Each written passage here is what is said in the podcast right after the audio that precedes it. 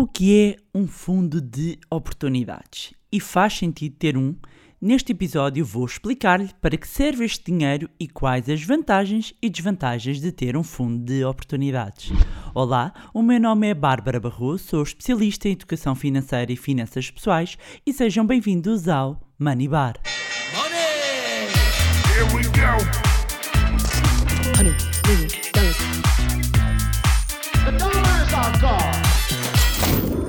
Olá, meus amigos, como é que vocês estão? Espero que estejam todos bem, de saúde, que as férias tenham sido boas. Isto para quem já foi, claro, não é? Que estejam a ser boas para quem ainda está de férias. Quem está na fila, muita calma, já devem estar quase aí, acredito que sim. E quem tem de saltar, infelizmente, as férias este ano, muita força. Pois bem, no episódio de hoje vou falar de algo que já queria ter falado há algum tempo e que tem surgido até algumas questões no, no, entre os alunos do, do, nosso, do nosso curso. Uh, já tinha recebido também algumas, algumas perguntas e falamos do quê?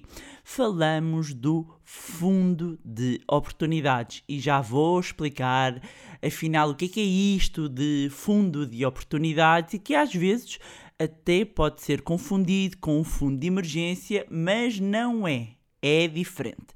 Então, um fundo de oportunidades, como o próprio nome sugere, é um montante, um valor, não é? Um montante de dinheiro que está de parte para uh, aproveitarmos oportunidades quando estas surgirem assim, do ponto de vista, digamos, financeiro, é estarmos preparados para agarrar uh, oportunidades sem ficarmos, olhem, a ver navios, por falta de dinheiro.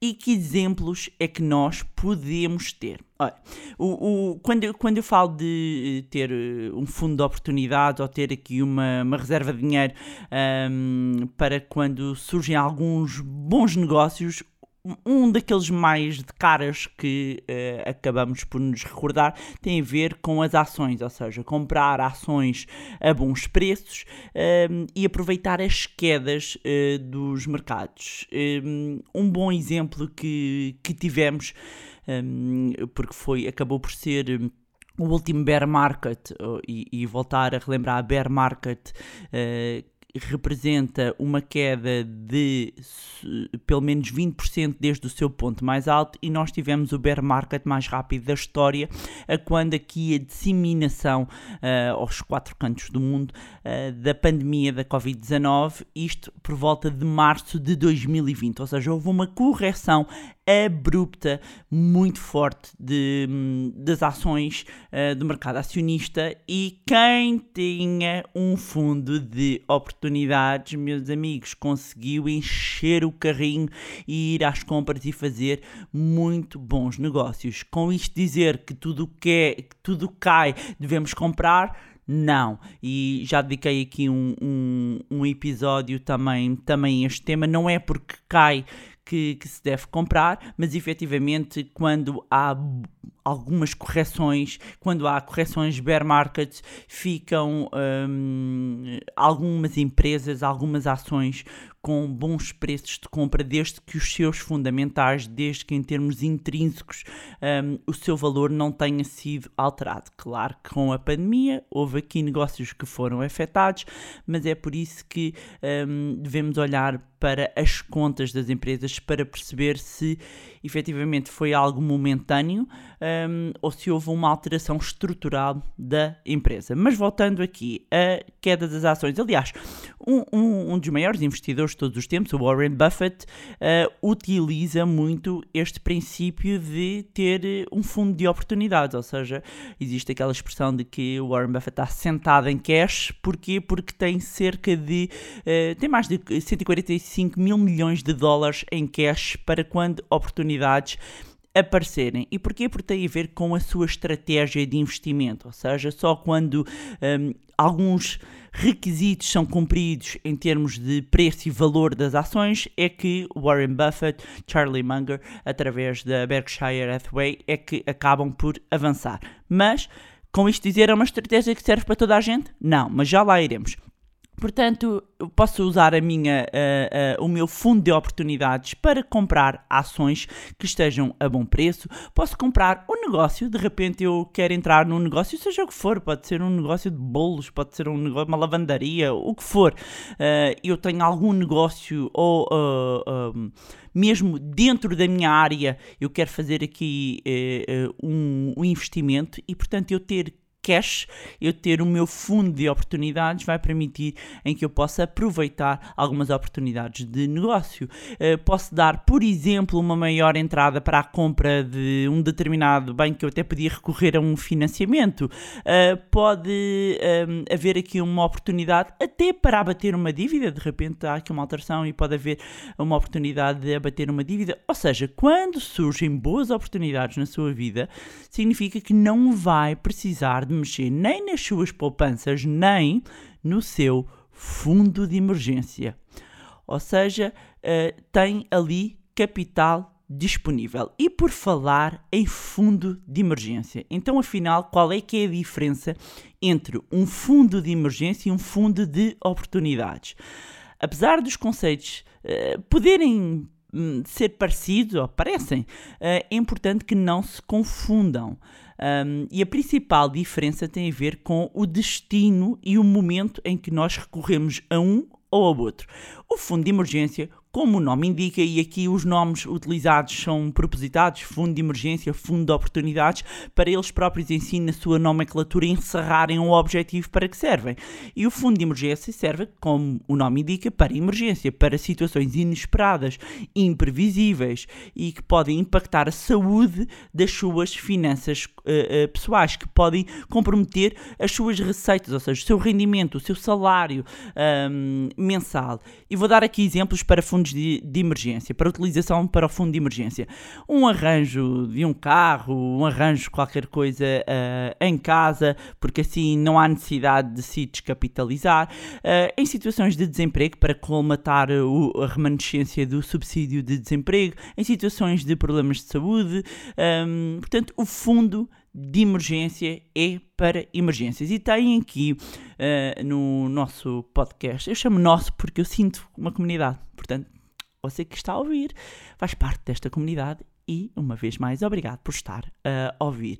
Uh, o Fundo de Emergência tem aqui um episódio, um ou mais, eu penso que há mais do que um episódio, um, já são mais de 100, não é?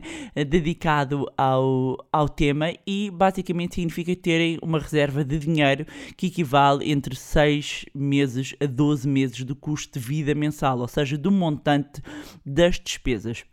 Enquanto que o fundo de oportunidades não tem, não existe necessariamente um valor mínimo.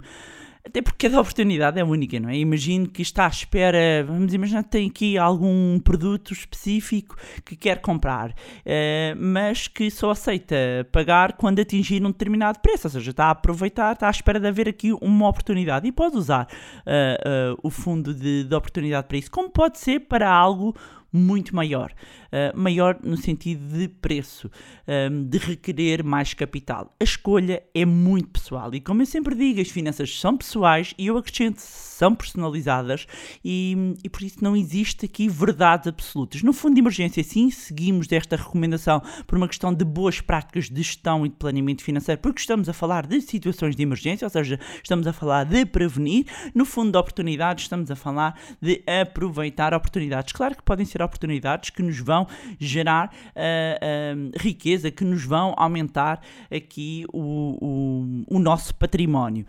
As vantagens de ter um fundo de oportunidade é estar uh, melhor posicionado para aproveitar bons negócios, é ter maior capacidade negocial, meus amigos. Por exemplo, se nós vamos para comprar uh, um imóvel, se vou para comprar um terreno, um, ehm, para tornar isto mais palpável, noutro, noutro exemplo, eu ter aqui um, um montante para dar uma entrada maior um, ehm, é completamente diferente. Eu conseguir encerrar um negócio, fechar um negócio logo, ou ter que estar à espera de aprovações ou ver que se calhar não tenho capacidade eh, financeira para avançar agora.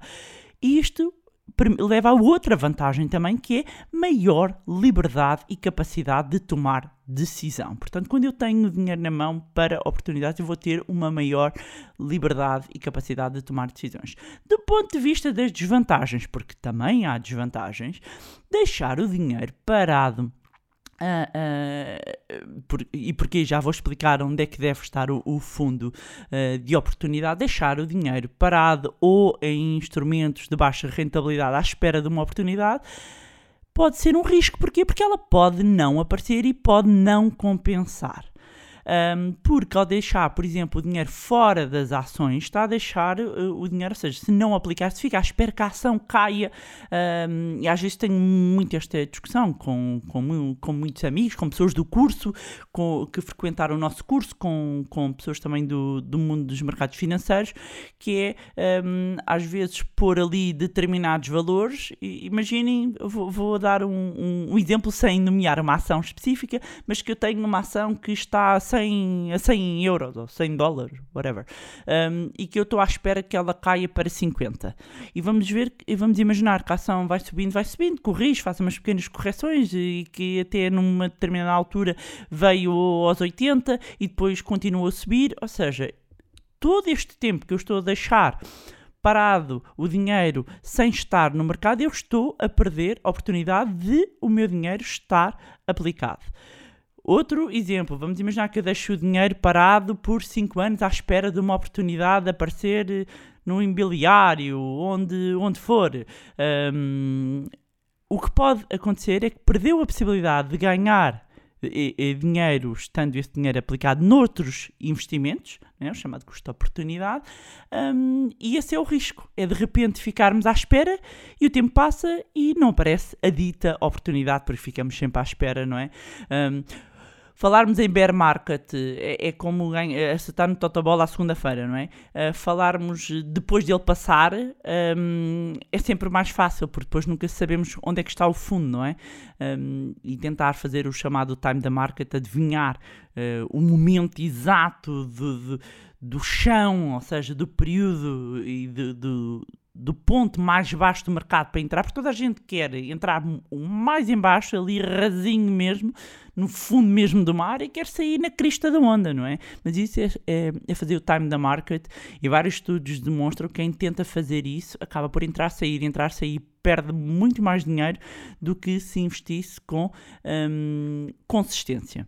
Portanto, isto é um dilema uh, pessoal e quem quer, a quem acabar por, por, por querer ter o, o fundo de, de, oportunidade, é importante que não se esqueça de ter antes o fundo de emergência. Já aqui tenho falado muito disto, é o primeiro patamar, o primeiro objetivo. Primeiro fundo de emergência, depois uh, olhar para as, as oportunidades. Qual é que é a minha visão relativamente a este tema? Para quando não há muito capital, na minha visão, vou dizer, é na minha ótica, é uh, optar, uh, é preferível optar por uma estratégia de dollar cost average. Para quem não sabe, existe também um episódio dedicado aqui a este tema, portanto, não estar a, tent a, a, a tentar fazer, eh, adivinhar o ponto do, do mercado, uh, mais alto, mais baixo, portanto, investir com consistência. Um, e, e isto quando não temos muito capital, é o grão a grão, enche a galinha ao papo, e aqui é o grão a grão, a galinha vai crescendo, porque estamos a investir, não é só o dinheiro guardado. E depois, quando, um, e aqui estou a falar de investimentos em instrumentos financeiros, e também quando não há tempo para fazer uma análise e fazer o chamado stock picking, falando nas ações ou falando noutros instrumentos, que é eu fazer a minha própria análise, a minha própria avaliação para escolher determinadas ações, determinados investimentos.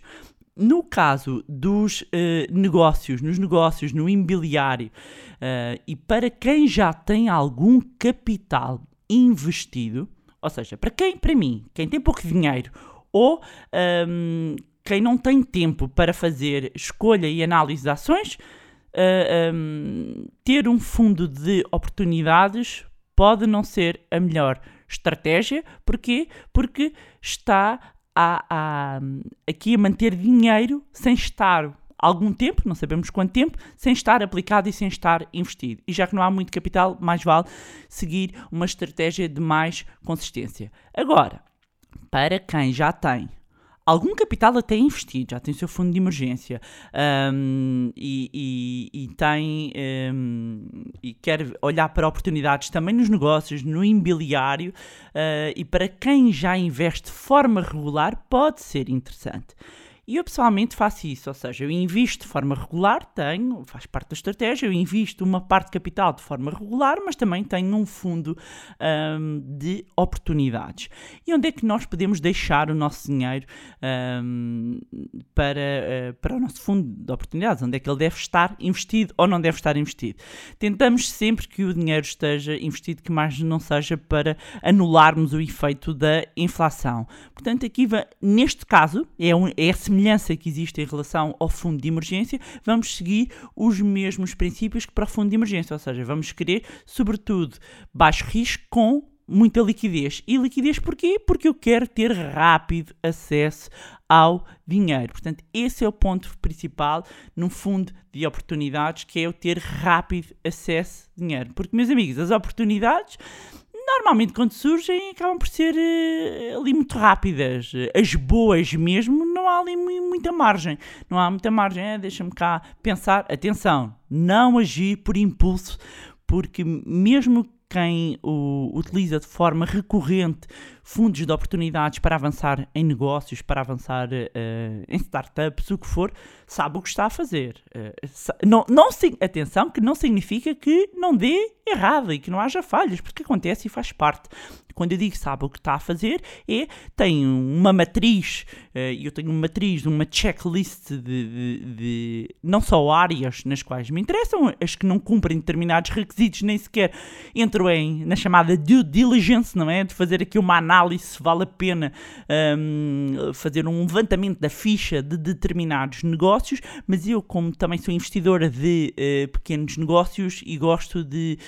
Um, sou investidora informal de pequenos negócios, tipo Business Angel, não é? Uh, também gosto de uh, avançar para, para negócios mais em determinadas áreas do que outras. Portanto, há alguns eh, pré-requisitos uh, que se fazem do mesmo modo nos instrumentos financeiros. Quando há uma watchlist, portanto, uh, já temos ali uma avaliação de. Um, ehm, algumas ações e pode, pode ser interessante avançar quando atingem determinados preços. Mas é importante é perceberem fundo de oportunidades, as diferenças fundo de oportunidades e fundo de emergência, Ilustrei aqui as vantagens e desvantagens e o, o, o ponto principal é, é uma escolha pessoal. Há cenários e há uh, uh, pessoas e há perfis para os quais faz sentido, há outros que não faz. E não adianta estarmos aqui a vender. Meus amigos, uma coisa que eu acho que é muito importante é não andarmos a tentar forçar nada a ninguém. Um, aqui o ponto é opte por ter o fundo de oportunidades ou não, depois viverá com as consequências disso e nós temos de estar é de consciência tranquila relativamente a isso. E pronto, era, era isto tinha para vos trazer mais um episódio do podcast Manibar. Agradecer as fantásticas mensagens pelos parabéns do centésimo episódio que me deixaram tão, tão, tão comovida. Um grande beijinho também para os meus amigos dos transportes internacionais, sim, camionistas que andam por essa estrada fora e que trocam o rádio pelo podcast. Muito obrigada pelo carinho, pelas mensagens que, que me têm enviado, pelas fotografias. Podem continuar continuar a enviar, que eu gosto muito. Onde estiverem a ouvir, buzinem! É, eu, eu, eu, só de pensar isto, eu tento imaginar isto na minha cabeça, imaginar um, eh, eh, dois uh, transportadores, um a buzinar, o outro a buzinar, e depois descobrirem que estavam ambos sintonizados no podcast. Achava fantástico. Por estes hospitais também fora, que nos intervalos, nos períodos de descanso, também tenho recebido mensagens primeiro de tudo, a minha solidariedade e muito obrigado pelo trabalho que fazem e muito obrigada pelas fotografias, por todo o apoio em fábricas, no carro, limpar a casa, a tomar banho. Sim, sim, já recebi fotos. Uh, tenham calma, não foram destas fotos. Amigos, poupem-me disso, ok? recebi fotos que comprovam que há quem ouça no banho, há quem ouça no trabalho e como sempre podem nos continuar a enviar e-mails, mensagens. É muito gratificante saber eh, que estão desse lado, é muito gratificante receber as vossas histórias um, e o vosso carinho. Meus amigos, dizer que também estamos a preparar novidades fantásticas. Subscrevam a newsletter do Money Eu vou deixar aqui o link direto na descrição, mas também podem ir ao site do moneylab.pt. Um, Aproveitar, como sempre, para nos acompanhar nas nossas redes sociais. Também vou deixar os links na descrição, o nosso grupo no, no, Telegram. Mais uma vez, não se esqueçam de subscrever o podcast na plataforma onde estiveram a, ou estiverem a ouvir. E se gostaram do conteúdo e acham que vai ser útil a outras pessoas, partilhem. Quanto a nós, encontramos no próximo Money Bar. Money! Here we go! Honey,